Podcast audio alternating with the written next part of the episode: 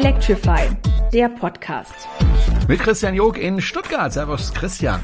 Hallo Jerome, grüß dich. Und mit Jerome Brunel aus Haupt am Neckar. Das ist meiner einer. Ich habe kürzlich einen Podcast gehört, wo sich äh, die zwei Podcastenden darüber unterhalten haben, dass wenn zwei Leute ähnliche Stimmen haben, dass man gar nicht mehr weiß, wer ist denn jetzt eigentlich wer. Also jetzt haben wir es mal gesagt, ne? Ich bin ich und du bist du. Genau, so. ich bin der Christian. Hallo Christian. Du darfst ähm, mich nicht nachmachen, sonst kann man unsere Stimmen oh, nicht mehr unterscheiden. Stimmt. Ähm, ja, wir waren wieder lange offline. Sorry, sorry, sorry, dass wir ähm, es einfach nicht schaffen, so zu erscheinen, wie wir es gerne, gerne wollten. Aber ähm, diesmal lag es an mir. Ich habe wahnsinnig viel mit der Schule und Corona zu tun. Und ähm, ja, irgendwann hat man einfach nicht mehr die Kraft, dann sich noch abends hinzusetzen und zu podcasten, auch wenn uns das wahnsinnig Spaß macht.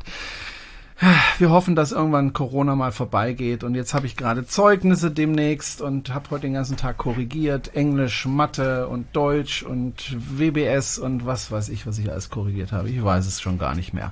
So ist das immer vor den Zeugnissen. Die Lehrer müssen immer kurz vor den Zeugnissen nochmal Klassenarbeiten schreiben. Freut auch immer die Schüler und äh, fragt sich jedes Mal, hättest du es nicht früher machen können?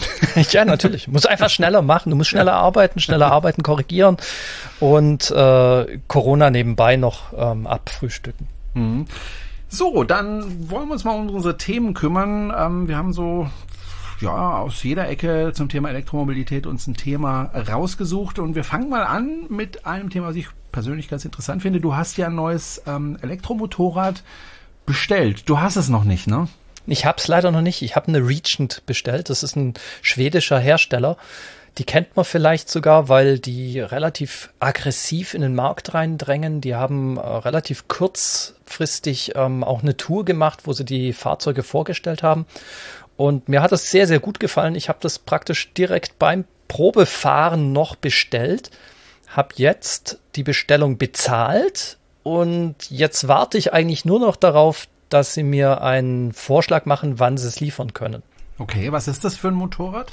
Das ist ein kleines, also im Prinzip, man muss sich das vorstellen wie so ein, ich sag mal, Retro-Vintage-Motorrad, so ein kleines, das äh, so um die 90 km/h fährt. Und das hat einen Radnabenantrieb, das heißt also keine Übersetzung, keine, äh, kein Mittelmotor. Und das sorgt dafür, dass es ein bisschen schwierig ist an der Hinterradaufhängung, weil man da eben dieses zusätzliche Gewicht hat von dem Motor. Das heißt, ähm, als ich den Probe gefahren bin, hatte ich schon das Gefühl, hm, also vom Fahrwerk könnte es noch ein bisschen besser sein. Die Federn könnten noch ein bisschen stabiler sein. Die haben mir hoch und heilig versprochen, dass sie das noch verbessern werden. Wir werden sehen. Wir werden sehen. Es ist ein Startup. Also es ist schon ein bisschen riskant auch, muss man ganz klar sagen, weil wenn die jetzt, ich sag mal, 200 Bestellungen haben und dann äh, sich mit dem Geld ne, auf die Bahama Bahamas absetzen, dann kann ich da auch nichts gegen machen. Wie viele Öcken hast du denn überwiesen ungefähr? Ich habe rund 10.000 Euro dafür bezahlt. Das ist nicht ganz wenig. Das ist tatsächlich für die Leistungsklasse sogar relativ viel. Also da gibt es zum Beispiel aus München die Black TX ähm, die ist günstiger. Es gibt auch die Schwalbe elektrisch, die ähm, über 80 km/h fährt oder um die 80 km/h fährt, die ist auch günstiger. Also da gibt es schon viele andere, die auf dem Markt sind und etwas günstiger sind. Auf der anderen Seite bekomme ich eine Sonderlackierung in Rot, weil üblicherweise gibt es die nur in Grün und Schwarz. Und ich bekomme noch einen Helm geschenkt als treuer Erstbesitzer sozusagen. Aber äh, du hast es ja selber gesagt, das ist schon durchaus ein kleines Risiko und richtig günstig ist sie auch nicht. Ähm, der Helm wird ja jetzt wohl nicht ausschlaggebend dafür gewesen sein oder die rote Lackierung, dass du jetzt da zugeschlagen hast. Irgendwas muss dir ja besonders gefallen haben an, an dem Motorrad. Ja, es sieht einfach toll aus. Wenn man sich das zum Beispiel vorstellt mit den anderen Rollern oder mit den äh, schnellen Rollern, also die Roller, die über 45 kmh fahren können, wie zum Beispiel die Schwalbe, wie zum Beispiel ein Kumpanroller oder die ähm, Elekt Elektrika von Vespa oder auch die New-Roller. Das sind alles Roller von der Bauform her. In dem Bereich kleines Motorrad, das wie eine 125er aussieht, gibt es noch die ähm, Soko zum Beispiel. Die Soko Max müsste das sein. Ähm, die sieht aus wie ein kleines Motorrad, aber die ist mir von der Qualität tatsächlich nicht gut genug. Und dann hat eben so den Ausschlag gegeben, dass dieses Vintage-Design sehr schön ist und sie produzieren in Schweden. Das finde ich auch sehr positiv, dass es also nicht irgendwie alles aus China kommt. Und zum Beispiel der Sitz selbst, der wird von der gleichen Firma produziert, die auch die Ledersitze für Volvo produzieren. Und da einer meiner Kunden im Geschäft Volvo ist, dachte ich mir, ja, sehr schön, dann kaufe ich das. Ist Volvo nicht inzwischen chinesisch? Ja, äh, gehört zu Chile, um genau zu sein. Ja, so, so, ist es. So schließt sich der Kreis. Also ja. ein Teil von dem äh, Regent aus äh, Schweden kommt natürlich auch aus äh, China. Die bestellen da auch nur ihre Teile, bauen die dann aber selbst zusammen und designen die auch selbst und haben eben Teile davon, die sie auch vor Ort produzieren. Okay. Was hat die für eine Reichweite? Das wird man mal sehen. Also ich weiß, die haben einen 7 Kilowattstunden äh, Akku drin, der auch nur von außen aufladbar ist. Das ist ein Problem. Also ich kann den nicht entnehmen und zum Beispiel in der Wohnung laden. Ja, das ist bei einem 7 Kilowattstunden Akku allerdings auch nicht so einfach, weil die sind relativ schwer. Die willst du vielleicht auch nicht unbedingt in die Wohnung schleppen. Während zum Beispiel der Kumpan-Roller, der hat drei Akkublöcke zu jeweils 11 Kilogramm. Die kann ich dann natürlich einzeln noch gerade so tragen, auch wenn es 11 Kilogramm relativ schwer ist. Aber das ist für jemanden, der eine Wohnung hat, ähm, sicher besser geeignet als jetzt ein Regent. Jetzt versuche ich gerade zu rechnen. Ähm, mein Twizy hat glaube ich, 6 Kilowattstunden Akku.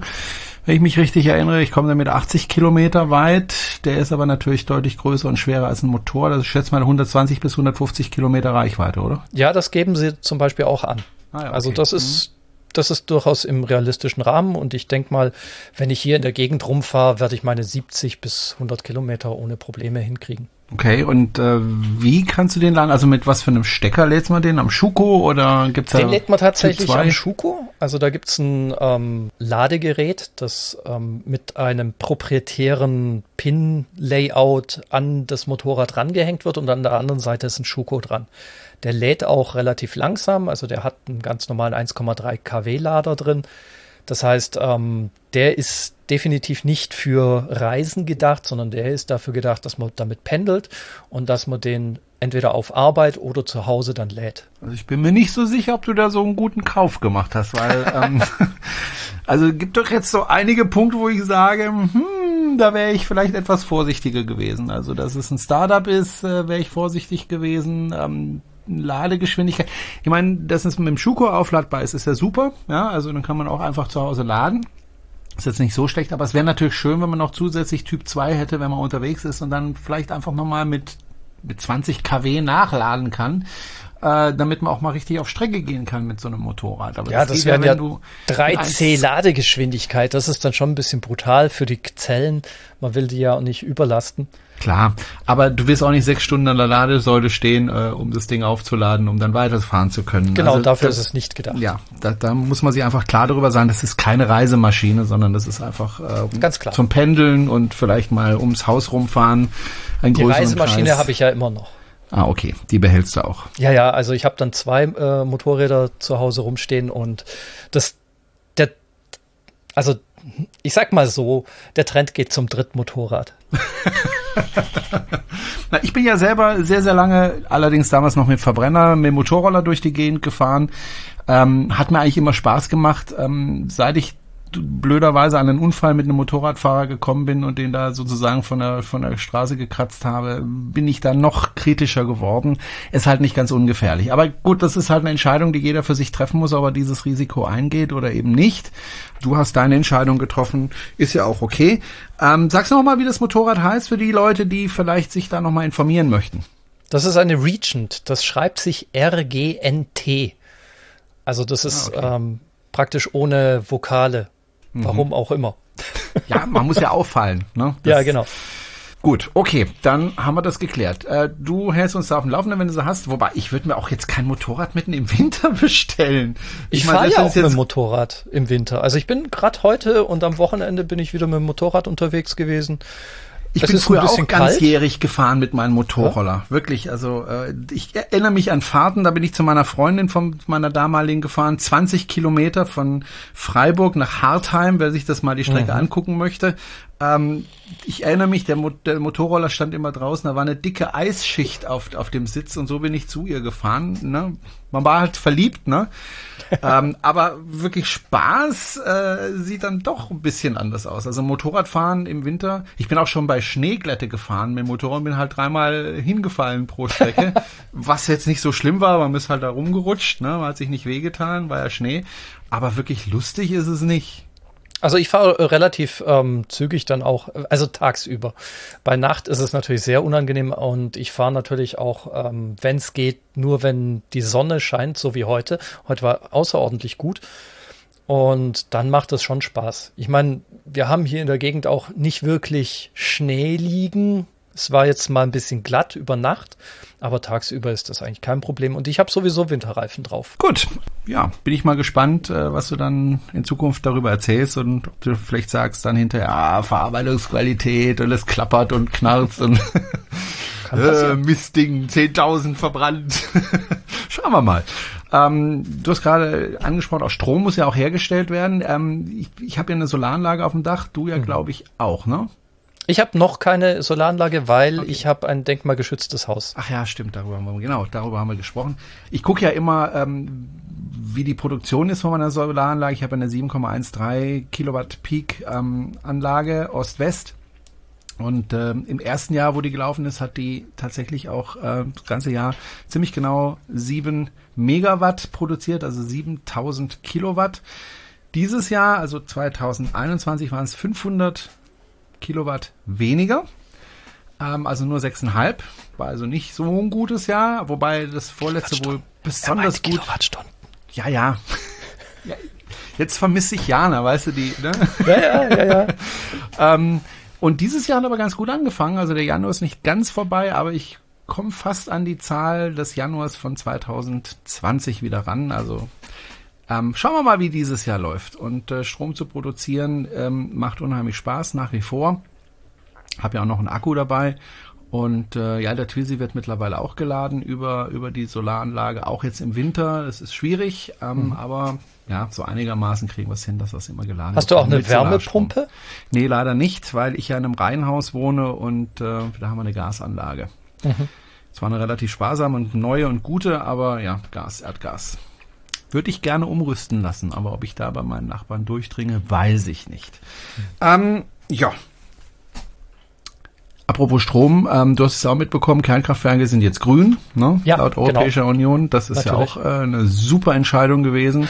Da freuen wir uns alle sehr und ähm, so grün wie in Frankreich ist es nirgendwo. Ich hoffe, es ja, wird solange ich die Dinger nicht bezahlen muss, ist es mir wurscht, sollen die machen, was sie wollen. 20 Milliarden so ein Bau und dann sind die Folgekosten und die Langzeitkosten ähm, noch nicht mal auf die Bürgerschaft umgerechnet, weil der Betreiber, der kümmert sich ja nicht um die Entsorgung.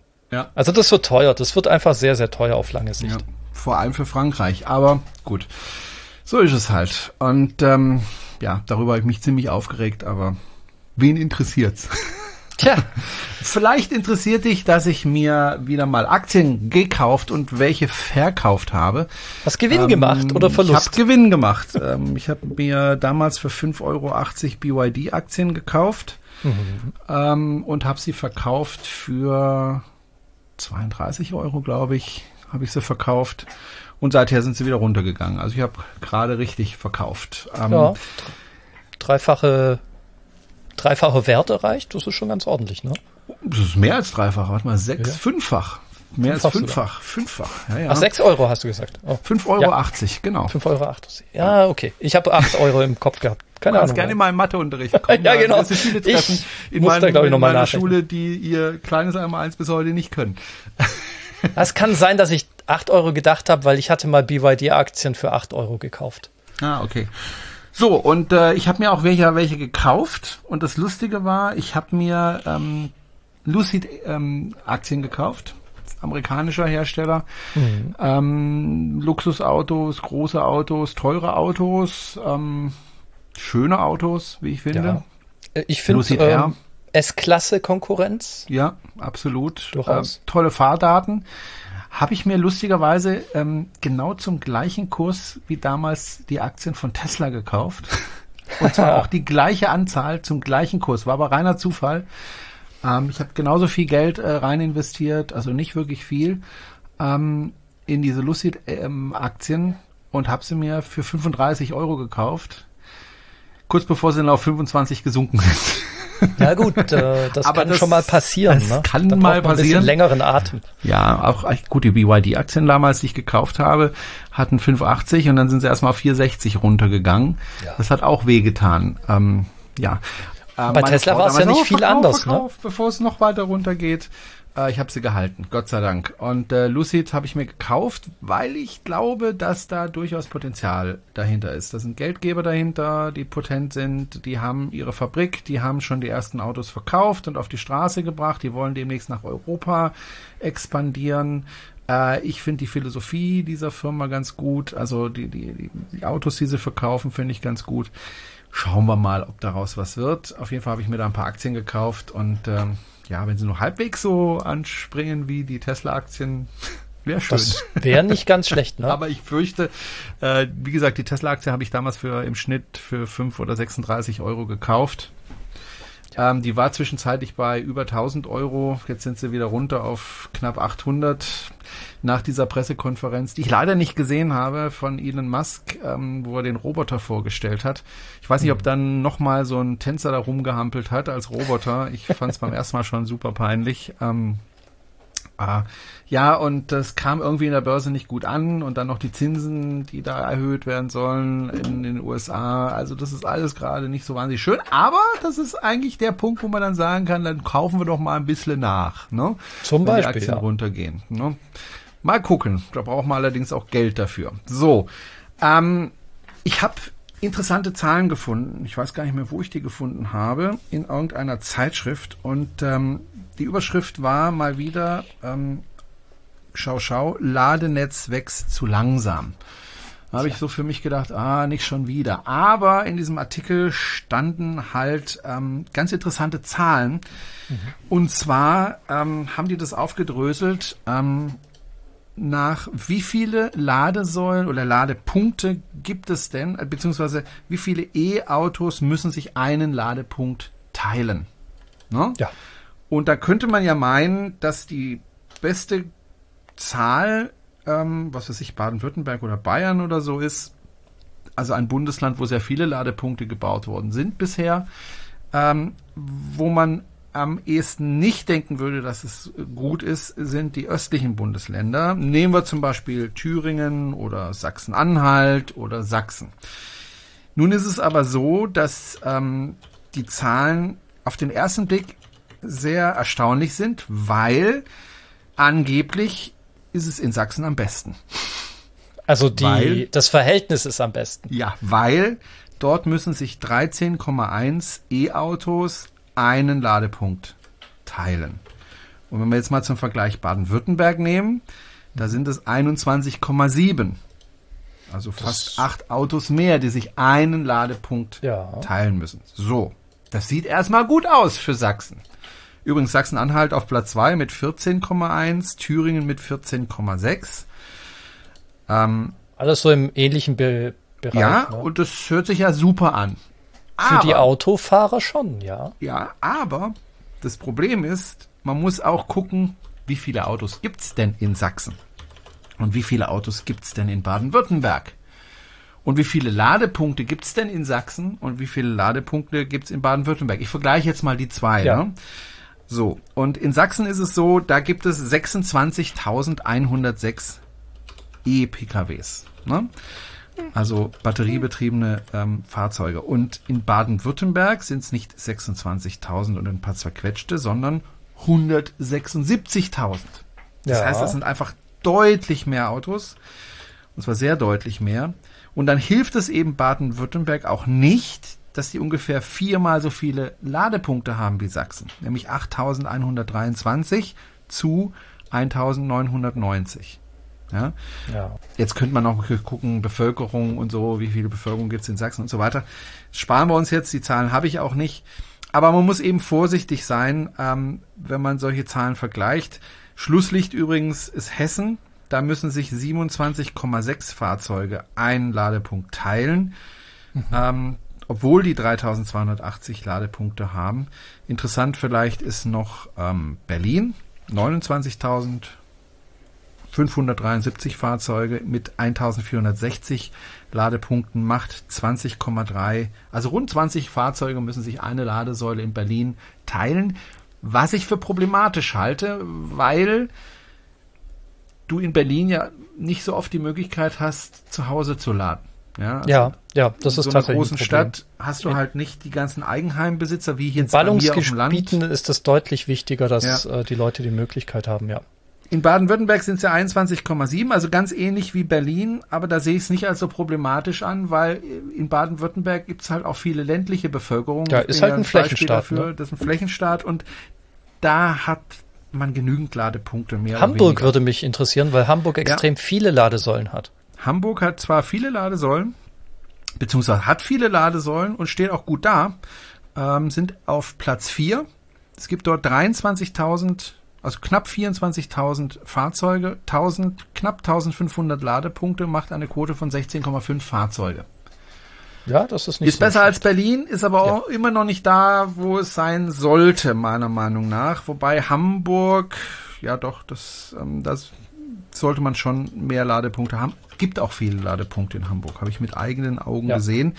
Ähm, wurde übrigens jetzt von Tesla äh, verbessert, Hamburg. Ne? Da gibt's einen neuen Supercharger und da wird noch ein weiterer gebaut. Ähm, Tesla baut ja gerade wie wild Supercharger, sogar da, wo es schon welche gibt, wird ausgebaut. Ähm, mhm. Gerade in Leonberg zum Beispiel, am Kreuz Leonberg, da gab's ja schon 20. Da werden, glaube ich, jetzt nochmal 12 dazugebaut, ein bisschen an einer anderen Stelle nicht bei McDonald's, sondern gegenüber von McDonald's sind wohl Palettenlader. Da fahren äh, in den Ferien immer sehr viele Holländer durch und dann wird's da eng, trotz der 20. Also haben sie auch reagiert. Sie bauen gerade überall in Baden, in, in Deutschland ähm, neue Supercharger auf. Schöne Sache. Wo es mir okay. ein bisschen fehlt, ehrlich gesagt, äh, bei Tesla ist äh, Frankreich. Da wird zwar auch gebaut, ähm, aber relativ wenig und vor allem die Stellen, die ich gerne hätte, ja. damit ich da besser durchkomme, da ist noch nicht mal was geplant. Also ich bin mal gespannt, wie sich das da entwickelt, aber da wird deutlich weniger gebaut als als bei uns. Ich habe halt das Problem mit dem äh, mit dem Caravan, dass ich einfach die die Supercharger näher beieinander haben muss. Und ja, äh, in Frankreich klar. sind die Entfernungen zwischen den Städten relativ groß. Ja, da fährst du wirklich stundenlang über über Felder sozusagen. Und da hätte ich gern dazwischen mal einen Lader und das ähm, braucht halt nicht jeder so wie ich äh, mit meinem Anhänger. Ne? genau, das ist auch äh, in Frankreich auch ein Problem, dass praktisch alles auf Paris und vielleicht noch auf Lyon und äh, irgendwelche anderen Großstädte ausgerichtet sind ähm, und da wenig Mittelgebiete, also Mittelstädte und Kleinstädte gibt, die dann relevant werden für Ladesäulenbetreiber. Während in, Deutsch, äh, in Deutschland ist das ein bisschen, ich sag mal, zersiedelter. Also Stuttgart, München da müssen, da muss die Strecke muss machbar sein und dann muss es genug Ladesäulen geben, um von Stuttgart nach München zu kommen, von München nach Leipzig und von Leipzig nach Berlin. Und dadurch verteilt sich das, glaube ich, auch mehr.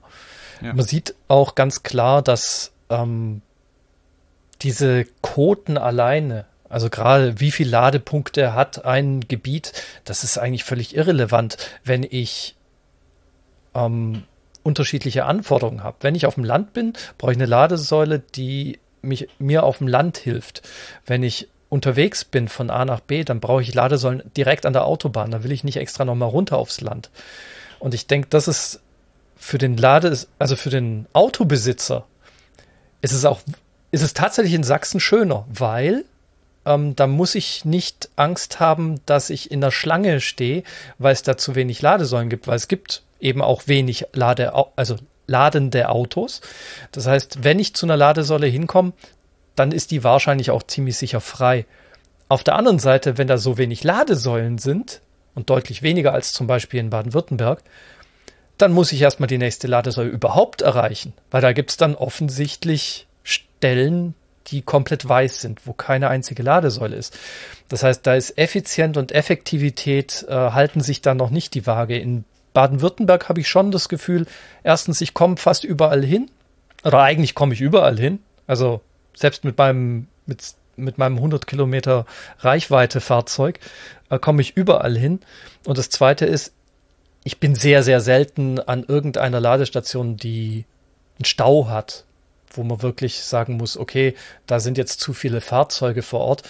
Das ist mir bisher nur aufgefallen bei diesen Schnellladern. Also sprich, die CCS-Lader an den Autobahnen, wenn da viel Verkehr ist, dann kann es mal sein, dass man kurz warten muss. Ich meine, die meisten laden da tatsächlich in 20 bis 40 Minuten. Wenn der vor mir jetzt schon 10 Minuten lädt, dann warte ich halt nochmal 10 Minuten. Ist mir aber selbst jetzt auch noch nicht passiert. Aber ich denke mal, gerade in so saisonalen Situationen, wenn irgendwelche Leute mit ihrem Caravan da in den Urlaub fahren, dann kann das natürlich schon öfters passieren. Weil dann fahren natürlich viele Holländer Transit durch Deutschland und die werden in Zukunft auch öfters mal mit dem Elektrofahrzeug unterwegs sein. Und dann belegen die natürlich zusätzlich noch die Ladesäulen. Das Problem hat, glaube ich, Sachsen eher nicht. Da ist Baden-Württemberg und vielleicht noch Niedersachsen eher betroffen. Zumal wir ja auch ein Bundesland sind, durch das durchgefahren wird. Ne? Auf der A8 einerseits, genau. auf der A81 und auf der A5. Ja. Ähm, diese drei ähm, Autobahnen, die ja wirklich ähm, sehr viel befahren sind. Ja, ich will ja ähm, im den Pfingstferien, ich habe ja zwei Wochen Pfingstferien, möchte ich ja nach ähm, Italien fahren mit dem mit dem Caravan. Mhm nach Jesolo, also bei Venedig, diese typischen äh, Campingplätze. Da fährt man halt hin, wenn man einen neunjährigen Sohn hat und äh, auch mal ein bisschen Ruhe haben möchte. Ein Kumpel von mir fährt auch dorthin, wir treffen uns dort und da bin ich mal gespannt, wie ich tatsächlich mit dem Caravan mit meinem 60 kW Akku über die Alpen drüber komme. Ja, hochkommen wird, wird, das Problem, runterkommen sie alle. Ja, ja, runterkommen ist kein, also hinzus ist weniger das Problem, ähm, weil da einfach mehr Ladesäulen sind in Österreich. Ja. Ähm, Rückzus, wenn ich dann von Italien komme, da sind die Abstände schon deutlich größer. Mhm. Ähm, gut, aber da gibt's äh, Lader, die ich auch über die NBW-Karte ähm, anfahren kann und, und laden kann. Müsste eigentlich klappen. Aber ich bin wirklich mal gespannt, auch über den Verbrauch, wenn ich da den Berg hochfahre mit dem Caravan 1,6 Tonnen äh, um meinem 60er Akku, äh, wie schnell da die Batterie in die Knie geht. Und ich fürchte, die wird sehr schnell in die Knie gehen, weil ich bin schon mal über den Schwarzwald damit gefahren da hast du halt auch mal Verbräuche von 60 ja. Kilowatt auf 100 Kilowattstunden auf 100 Kilometer. Da bin ich ähm, auch gespannt, weil es ist ja jetzt von Airstream, das ist ja auch ein klassischer amerikanischer Hersteller. Man kennt die ähm, silbernen Wohnwegen von Airstream. Eine teure Dinger. Genau. Unfassbar teuer. Die wurden jetzt elektrifiziert. Also die haben jetzt einen Caravan rausgebracht, der tatsächlich elektrifiziert ist, der zum Beispiel auch ein, das ist das Lustige, das ein Fahrzeug antreiben könnte. Ja, ich habe, es gab ja, es gab ja, es gibt ja schon länger noch einen anderen Karawan, einen kleineren, der auch elektrifiziert worden ist äh, zum Testen. Ich weiß nicht, ob das so klug ist, ehrlich gesagt, weil ähm, ja.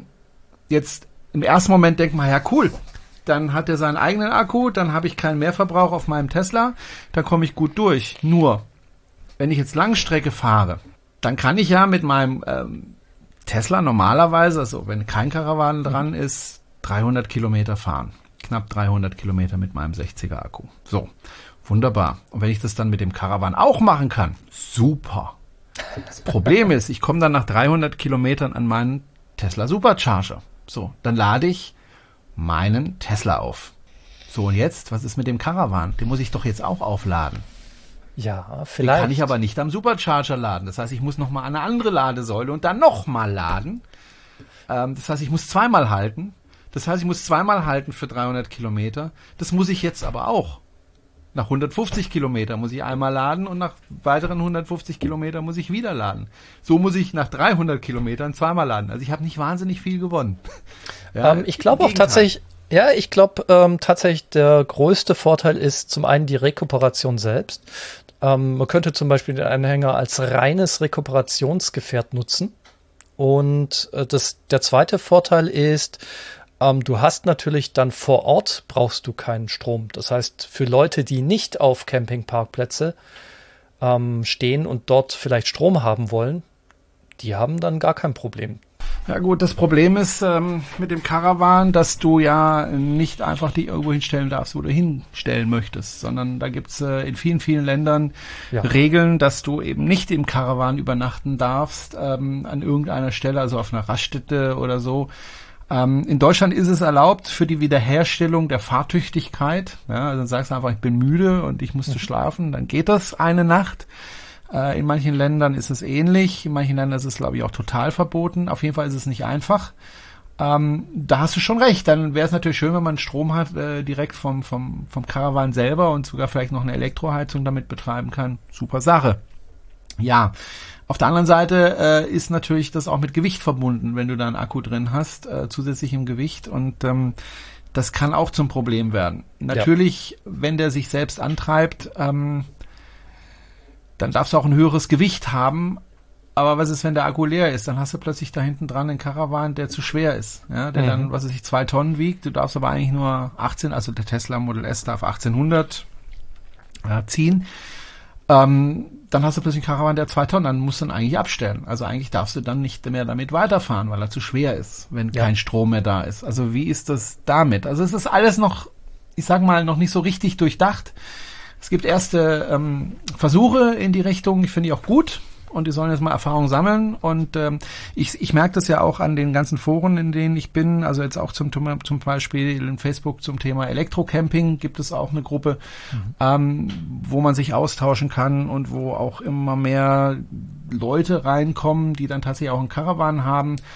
Ähm, es ist immer noch sage ich mal, selbst wenn ich jetzt ein, ein, Model S hätte mit 100 kW H, ähm, immer noch nicht ganz einfach.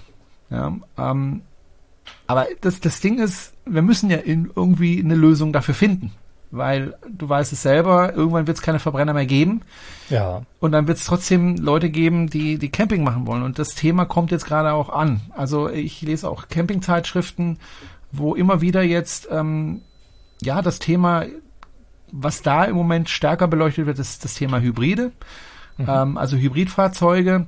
Ähm, was ja schon mal ein Fortschritt ist. Du weißt, ich bin kein Freund von Hybriden, aber ich verstehe da schon eher, wenn ich jetzt eine große Zugmaschine brauche für, sagen wir mal, zwei Tonnen ähm, Karawan, da brauche ich halt was Großes und da gibt's elektrisch jetzt noch nicht so wahnsinnig viel, außer das Model X und das kann sich auch nicht jeder leisten. Aber es gibt Hybride, die, die sowas ziehen können.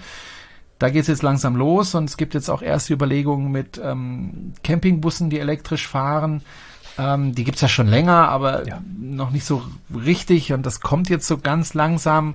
Und man merkt einfach in den Zeitschriften, das ist wie früher mit der Autobild. Da am Anfang wurde überhaupt nicht über Elektromobilität ähm, gesprochen. Dann gab es eine, eine Kolumne zum Thema Elektromobilität, also eine Viertelseite und mhm. inzwischen ist die halbe Autobild, ich lese hier, weil ich die mal umsonst bekomme, jetzt ist inzwischen die halbe Autobild voll mit Elektromobilität. Ja, ja das stimmt, das sehe ich zum Beispiel bei der Motorrad auch. Also die Motorrad ja. ist ja einer der großen, äh, größten europäischen Zeitschriften für Zweiräder und hat auch ihren Sitz hier in Stuttgart. Und die haben angefangen mit kleinen Berichten, teilweise nur so, ähm, ich sag mal, Artikel über da findet was statt.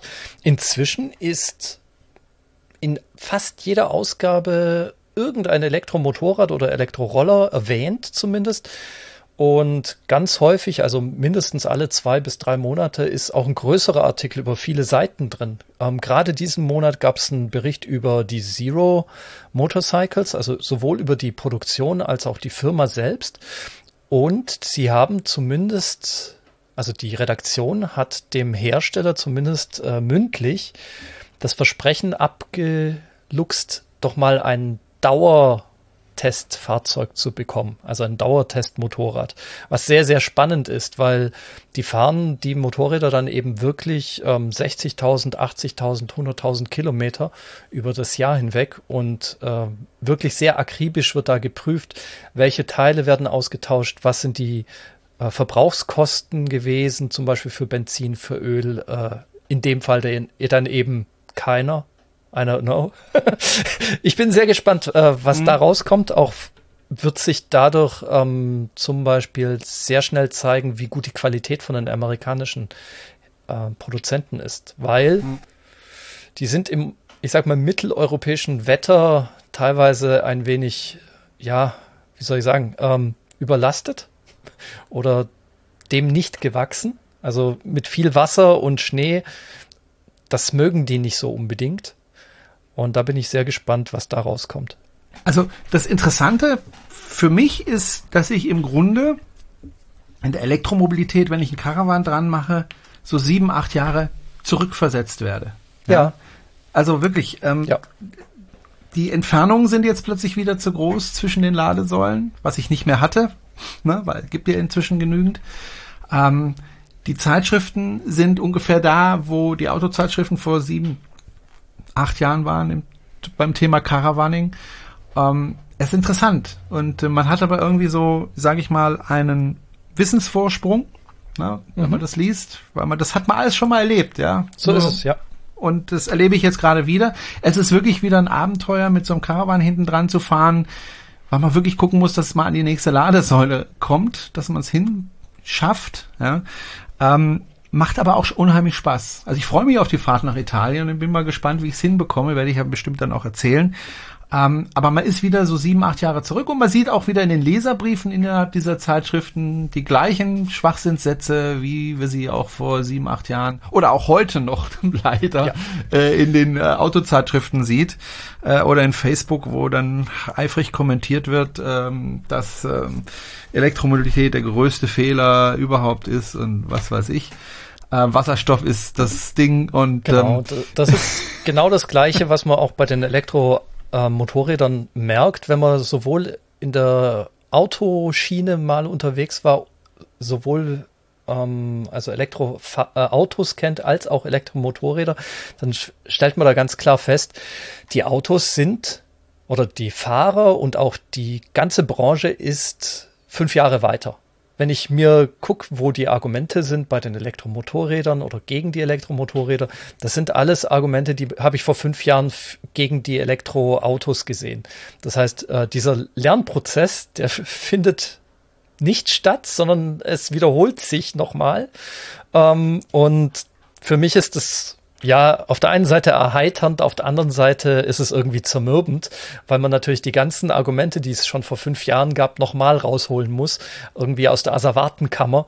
Und man dann äh, den Leuten erklären muss, nein, es, es, seltene Erden sind nicht so selten und Kobalt ist auch nicht im Motor drin und äh, oder nicht in der Batterie drin. Und es gibt Batterien mit LFP, die ohne seltene Stoffe auskommen. Und ach, alles, was man halt schon zigmal durchgekaut hat. Ja. Wobei man das beim Auto auch heute noch durchkaut. Ja, genau. Wobei, also gerade beim Caravaning, also wenn du, wenn du ein, wenn du ein Caravan ziehen musst, ja, ja. und das ähm, mit einem Verbrenner machst, ist es deutlich schwieriger, als wenn du das mit einem Elektroauto machst, weil mhm. du einfach die Kraft von Anfang an hast und weil du es viel besser dosieren kannst, du musst keine Kupplung kommen lassen und ähnliches, sondern du gibst einfach Gas und du hast trotzdem du hinten schweres Gewicht hast, immer noch eine Beschleunigung wie Hulle.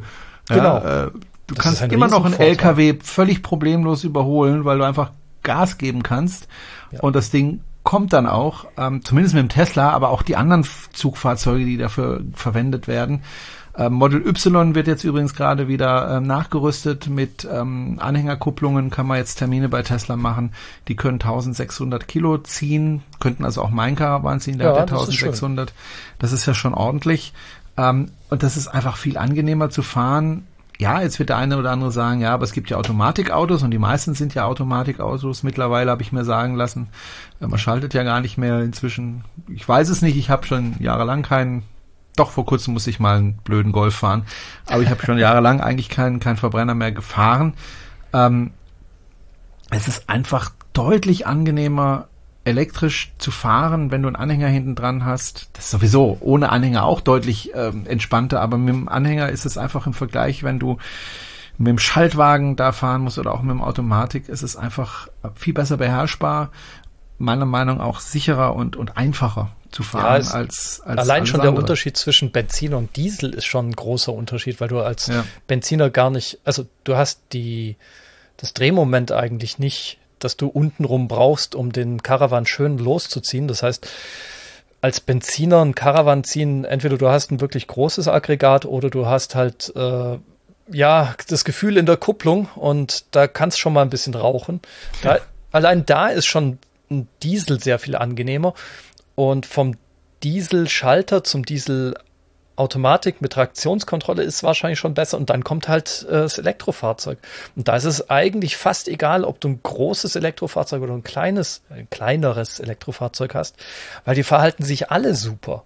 Also theoretisch, wenn ich ein, also wenn der Zoe schwer genug wäre und das Gewicht auf die Straße bringen würde, dann würde der einen Caravan wahrscheinlich genauso angenehm ziehen können ja. wie ein Tesla X. Ja. Dem fehlt halt Passt. die Physik.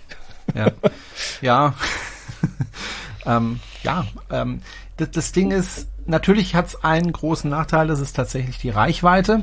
Ja. Da ist es einfach Problem im Moment noch. Ja? Also du brauchst halt, wenn du einen Caravan ziehst, tatsächlich einen großen Akku. Also ja. ähm, du hast halt hinten dran was hängen, was wirklich im Wind steht. Selbst meiner, der ja windschnittig ist, mein Caravan, ähm, braucht halt wirklich viel Energie. Und wenn es dann auch noch den Berg hochgeht, dann muss ja dieses ganze Gewicht, diese 1600 Kilo, was es sich auf 3000 Meter mhm. hochschleppen, das braucht einfach wahnsinnig viel Energie. Und ähm, das heißt für die Zukunft, ähm, dass die Zugfahrzeuge von Caravans tatsächlich große Akkus brauchen oder das, was wir ja vorhin besprochen haben, dass die Caravans selber einen Akku haben und da auch nochmal helfen. Ja, das muss man schauen. Und was halt auch eine wichtige Rolle spielt, ist auch die Ladegeschwindigkeit. Also wie schnell kriege ich den Akku wieder voll? Ist ja auch ein Problem bei mir. Ich habe ja einen älteren Tesla, der ist ja mittlerweile auch fast fünf Jahre alt. Also im März wird er jetzt fünf Jahre alt, 2017 gekauft. Ähm, der lädt halt nicht so wahnsinnig schnell. Ja, also mhm. ich brauche, wenn er komplett leer ist, und das ist er beim Ziehen vom Caravan oft, dass er wirklich komplett leer ist, dass ich da mit ein, zwei Prozent ankomme, da braucht er halt eine Stunde, bis er wieder ja. voll ist auf die 60 kW. Ja, also. Wenn man sich überlegt, dass die ersten äh, Supercharger jetzt mit über 300 kW laden können, dann ist ja. das halt äh, ein bisschen alte Technik, ne? Ja, ja. Also jetzt ist es, also wenn die im Winter, wenn ich jetzt überlege, also in den Winterferien habe ich ja zwei Wochen Ferien, da könnte ich ja sagen, fahre ich doch mal nach Dänemark hoch oder Richtung Norwegen im Winter, das ist schön. Ja. Mit dem Caravan. Das Puh. würde wahrscheinlich nicht hinhauen, weil die Reichweite, die Reichweite wäre dann noch Supercharger geringer. zum nächsten ist dann schon ja, die wäre dann bitter. noch geringer und dann die Ladegeschwindigkeit am, am, am, am Supercharger wäre dann noch niedriger. Also es ist so, dass ich oft lade äh, mit kaltem Akku, weil einfach die Entfernungen, die ich im Moment zurücklegen muss, relativ gering sind, also 20 mhm. Kilometer bis zum Supercharger. Ach, da wird der Akku nicht wirklich warm. Ich lade dann mit 30, 40 kW jedes ja. Mal. Ja, also das, das ist sehr das, wenig dann, ja. Das ist wirklich wenig, ähm, weil halt der Akku kalt ist und das ist dann schon nervig. Klar, wenn du auf Strecke gehst, wird es ein bisschen schneller, aber dann geht's auch nicht über die 70 kW drüber, ja. 70, 80 kW. Ähm, sprich, also es ist wirklich mühsam und ähm, ja, im Winter könnte ich mit diesem Karawan keine größeren Strecken fahren. Also ich könnte es natürlich, aber, aber es wäre eine hervorragende äh, Herausforderung, weil ich glaube, es war noch keiner mit einem elektrischen Fahrzeug und Karawan am Nordkap. Tja, also wir sind ja im Moment am Überlegen. Also ähm, wir hatten eigentlich ursprünglich überlegt, lass uns doch mal nach Bergen fahren mit dem Karawan. Bergen, Bergen geht noch, Spitzbergen wird schwieriger. Nee, nee, Bergen ist so, ich sag mal, südwestliches Norwegen ungefähr. Ja, ja, also noch relativ weit unten im Süden von das Norwegen. Das müsste eigentlich gehen. Äh, das geht. Also es ist nicht ja. das Problem. Also es gibt auch genügend Supercharger auf der Strecke, ähm, bis auf ein, zwei Stellen, wo es vielleicht ein bisschen enger wird, aber das kriege ich hin. Ähm, was im Moment so ein bisschen dagegen spricht, ist, äh, ich habe mir dann mal die Klimabedingungen angeschaut im August, wenn wir mhm. runterfahren würden im August und da heißt es halt 17 Regentage im mhm. August. Und wir waren ja letztes Jahr in Dänemark, habe ich ja zu Genüge erzählt und da hatten wir auch ständig Regen. Und die Frage ist, wollen wir schon wieder äh, in den Regen fahren? Ja. Auf der anderen Seite, die Landschaft in Norwegen ist so bombastisch, so was ich gesehen habe bisher. Ich würde es mir schon gerne mal angucken. Die Alternative wäre, ähm, nach Italien zu fahren, und zwar auf die Insel Sardinien. Oh ja, sehr schön. Die soll sehr, sehr schön sein. Kommt mal ja. mit der Fähre rüber. Ähm, da spricht ein bisschen dagegen, ich mag eigentlich nicht so die Hitze. Das wäre dann im August halt schon da, ziemlich warm. Da wäre Sardinien wirklich brutal, ja. Auf der anderen Seite habe ich da jetzt auch Bilder gesehen und Erzählungen, deswegen bin ich überhaupt drauf gekommen. Eine Bekannte von mir hat mir das erzählt, dass sie da runterfährt, ob ich nicht da auch runterfahren möchte. Äh, hat der Caravan eigentlich Klimaanlage? Nein. Ja, dann wird's äh, brutal. Ja. Ich, ich könnte eine nachrüsten, aber das kostet dann auch wieder gleich 2000 Euro plus zusätzliches Gewicht. Ähm, sowohl meine Frau als auch ich, wir sind jetzt nicht so die Leute, die unbedingt die Hitze wollen. Also ich war mal ähm, in den Tropen, das war in Sanya auf der Insel ähm, Hainan. Äh, die sind immer wieder mal in Schlagzeilen in China, weil sie von dort die Raketen starten und weil das ein wichtiger Hafen ist für die ähm, chinesischen Kriegsschiffe. Ähm, eine wunder, wunder, wirklich wunderschöne Tropeninsel, also so wie man sich das im Klischee vorstellt, mit Palmen am Strand, weißer Sand, blaues Meer und das Wasser so warm wie Badewanne, ähm, also wirklich, ja. das war für mich was ganz Neues und was ganz Tolles, aber die Hitze. Also und die hohe Luftfeuchtigkeit. Und die hohe Luftfeuchtigkeit. Du, ja. Wenn du aus dem klimatisierten Zimmer im Hotel rausgehst, du läufst wirklich gegen eine Wand. Ja. Du hast das Gefühl, du rennst gegen eine Wand. Das ist so brutal warm und heiß. Abends total herrlich. Also wirklich, wenn die Sonne untergegangen ist, um 18 Uhr geht da die Sonne schon unter und zwar sehr schnell. Ähm, dann ist es herrlich. Also dann ist die Stimmung toll und du kannst trotzdem noch im Meer baden und dann hast oben den Sternenhimmel. Schwärm, schwärm, schwärm. Äh, wunderbar. Aber die das Luftfeuchtigkeit macht halt viel aus. Also, also tatsächlich ähm, Luftfeuchtigkeit ma äh, macht einfach am meisten aus. Äh, selbst sehr heiße Gegenden, wenn die Luftfeuchtigkeit niedrig ist, wie zum Beispiel, ich sag mal im ähm, Tal der Pharaonen oder ähm, irgendwo in Ägypten äh, im, im Sand sozusagen, da geht's eigentlich. Da ist zwar sehr heiß, aber sobald du einen Schatten hast, ist es nicht mehr so, so schlimm. Da fehlt einfach diese hohe Luftfeuchtigkeit und das macht es schon sehr viel erträglicher. Ja, Absolut. Ich weiß jetzt nicht, wie hoch die Luftfeuchtigkeit in Sardinien ist. Sie dürfte eigentlich nicht so wahnsinnig hoch sein. Es ist ja eine Insel, da weht ja. immer Wind. Ich weiß es nicht. Das kann ich natürlich auch sehr angenehm Gegend, sein. Genau, wenn da Wind weht und das äh, so ein bisschen, ich sag mal, Meeresbrise bringt, dann ist das natürlich schon angenehm. Ja, also das wäre noch eine Möglichkeit, also wir wissen es einfach noch nicht. Entweder ganz in den Süden oder ganz in den Norden, eins von beiden werden wir machen. Mal gucken, wofür wir uns entscheiden. Ich weiß es ehrlich gesagt noch nicht. Ähm, worauf ich aber ehrlich gesagt echt keinen Bock habe dieses Jahr, ist in den Regen zu fahren. Weil du kannst ja. natürlich, also wenn theoretisch hast du jeden zweiten Tag Regen. Ja. Also kein Regenwald. Brasilien ja, gut, oder so. Regen, Regen, ist ja auch unterschiedlich. Also wenn der Regen warm ist, ist ja nicht schlimm. Ja, aber wenn du, ähm, ich, wir waren in Dänemark ja letztes Jahr, da hatten wir Regen und der Regen kam teilweise waagerecht von dem von dem starken Wind und und es war jetzt nicht wirklich warm und es war es war einfach. Ähm, ja, das ist unangenehm. Nicht so wahnsinnig toll, obwohl Wobei die Landschaft muss, da schön ist wenn du nach Norwegen oder nach äh, ähm, Schweden fährst, schlimmer ist tatsächlich die Mückenplage im Sommer. Also da muss man dann, die würde mir wahrscheinlich persönlich mehr missfallen als äh, das Wetter selbst. Ja, wie es da in Bergen aussieht, weiß ich nicht. Also wir würden ja äh, über Dänemark fahren und dann mhm. über ähm, ist das Stockholm? Wahrscheinlich. Nee. Fähre oder? Ach, ich, ich habe mal Geografie studiert, aber. Ich meine, du kannst auch die Oresund-Brücke nehmen und äh, ein Eck fahren. Kopenhagen, das meinte ich. Also man fährt über, über ähm, die Insel Finn, ähm, da wo ich ja letztes Mal war, und fährt dann über die Brücke drüber bis nach Kopenhagen geht's dann. Von Kopenhagen kann man dann rüberfahren nach Malmö.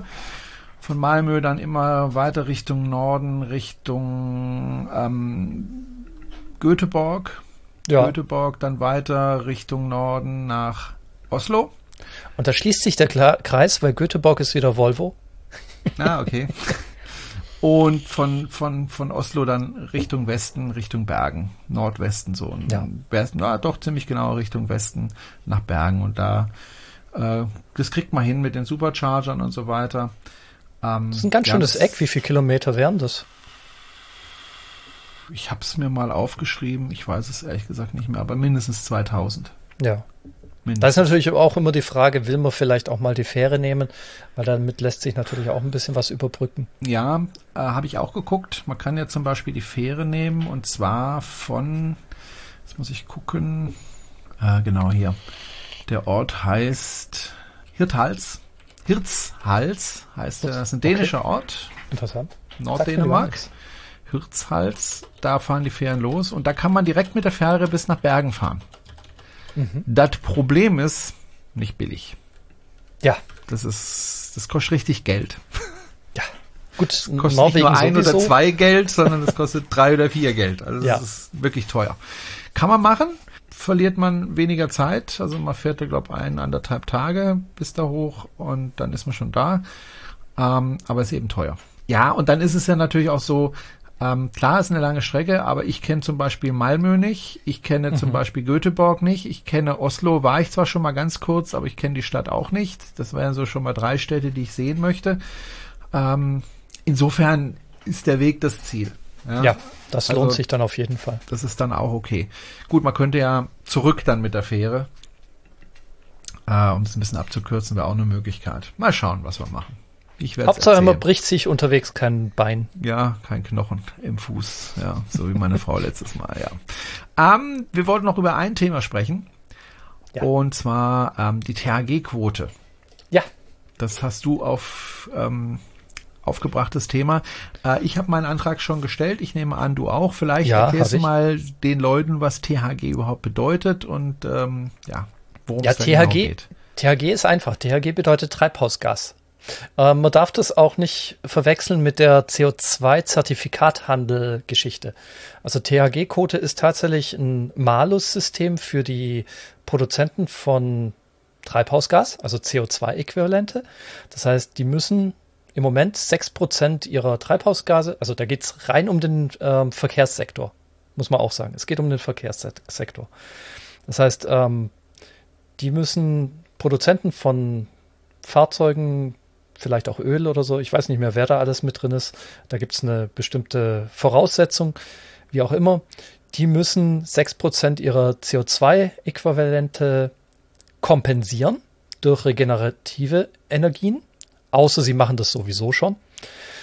Und wenn sie diese 6% nicht schaffen, dann ist es ihnen möglich, diese CO2-Äquivalente inzwischen von Elektrofahrzeugfahrern gegenzukaufen.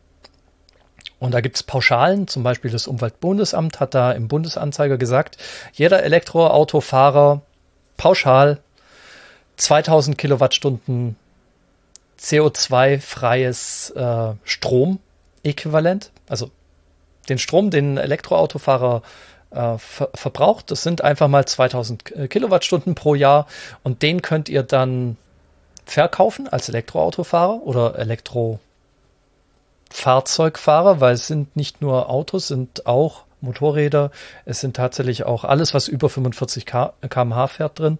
Das heißt auch Kleinfahrzeuge, ähm, Lastwagen und Kleinnutzfahrzeuge. Also ich weiß nicht mehr, was der, das, ähm, was der Führerscheinklasse genau war.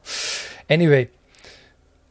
Und das könnt ihr denen dann verkaufen, weil wenn die das nicht machen, also wenn die ihre 6% nicht kompensiert bekommen, dann müssen sie eine Strafe zahlen. Und die Strafe für 2022 liegt bei 600 Euro pro Tonne, die sie nicht erreicht haben.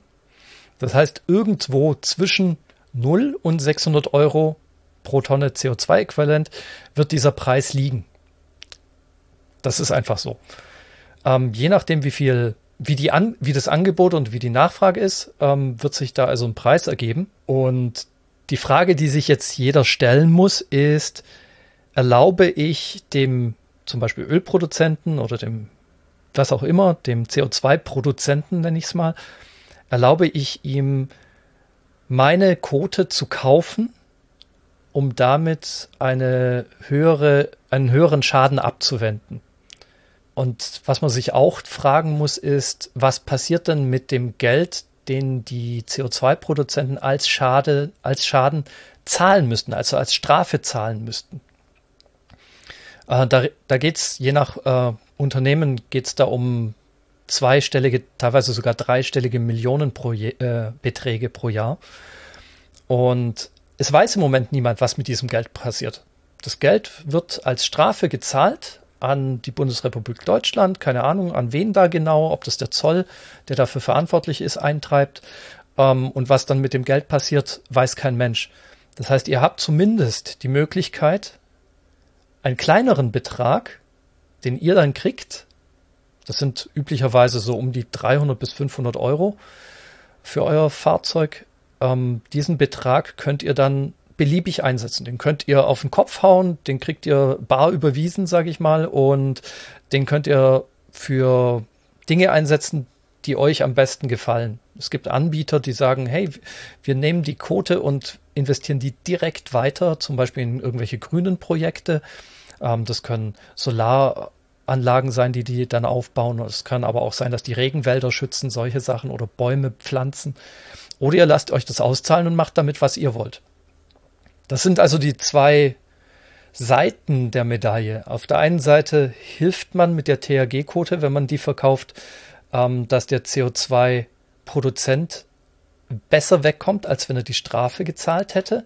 Auf der anderen Seite kann ich ganz genau sagen, was mit dem Geld passiert, das der CO2-Produzent mir zahlt über diese Anbieter. Schwierig.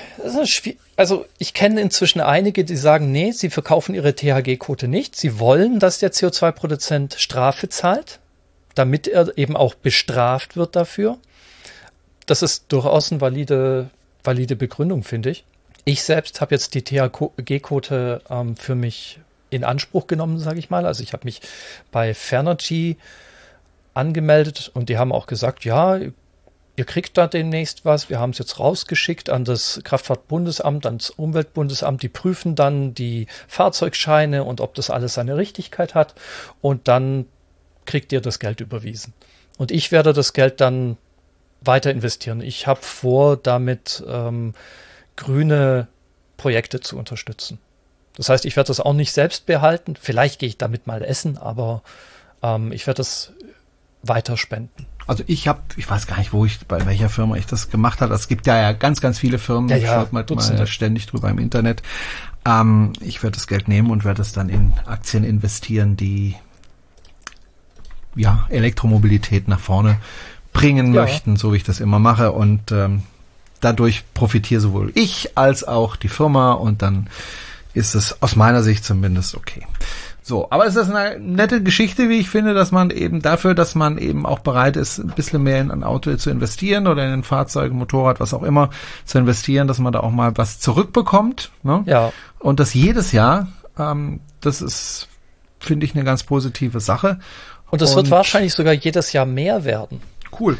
Weil das ist geplant. 5000 Euro jedes Jahr. Ja, das könnte, das könnte theoretisch passieren, weil es ist geplant, dass die THG-Quote steigt. Also die CO2-Produzenten müssen immer mehr äh, kompensieren. Das heißt, der Druck steigt immer mehr. Und ähm, eventuell wird das Umweltbundesamt irgendwann auch sagen, hey, 2000 Kilowattstunden pauschal sind zu wenig. Die Leute fahren mehr oder sie fahren größere Fahrzeuge, die mehr verbrauchen. Wir müssen die Pauschale erhöhen. Alles möglich. Und zum Beispiel Händler, Händler, die Elektrofahrzeuge verkaufen und die vielleicht angemeldet haben, weil sie sie als Vorführer oder als äh, Leihfahrzeuge haben, die können natürlich für jedes einzelne Fahrzeug ähm, sowas auch beantragen die Sache, die du vorhin angesprochen hast mit, ja, ich, ich unterstütze das nicht, ich will diese Quote nicht, finde ich ehrlich gesagt nicht so wirklich nachvollziehbar, weil es gibt ja viele verschiedene Industrien, ja, und natürlich gibt es die Ölindustrie, natürlich wollen wir alle, dass die Strafe zahlen, gar keine, gar keine Frage, aber es gibt ja auch Industrien, die einfach notwendig sind, ja, auch für E-Mobilisten, also nehmen wir zum Beispiel mal die Industrie, die unsere Reifen herstellt, ja, ähm, so, und die Reifen brauchen ja auch E-Mobilisten und die müssen auch hergestellt werden und die haben aber auch eine CO2-Emission. Also insofern kann ich das nicht so ganz nachvollziehen. Aber gut, jeder, wie er das möchte. Ich denke, die werden ähm, dann auch hingehen müssen und zum Beispiel sagen, sie müssen ja sowieso einen Teil kompensieren und ähm, ich denke auch selbst Reifenhersteller werden dann dazu übergehen oder andere äh, werden dazu übergehen, selbst Strom zu produzieren. Die werden PV-Anlagen auf Fabriken drauf machen, die vielleicht bisher keine PV-Anlagen drauf haben.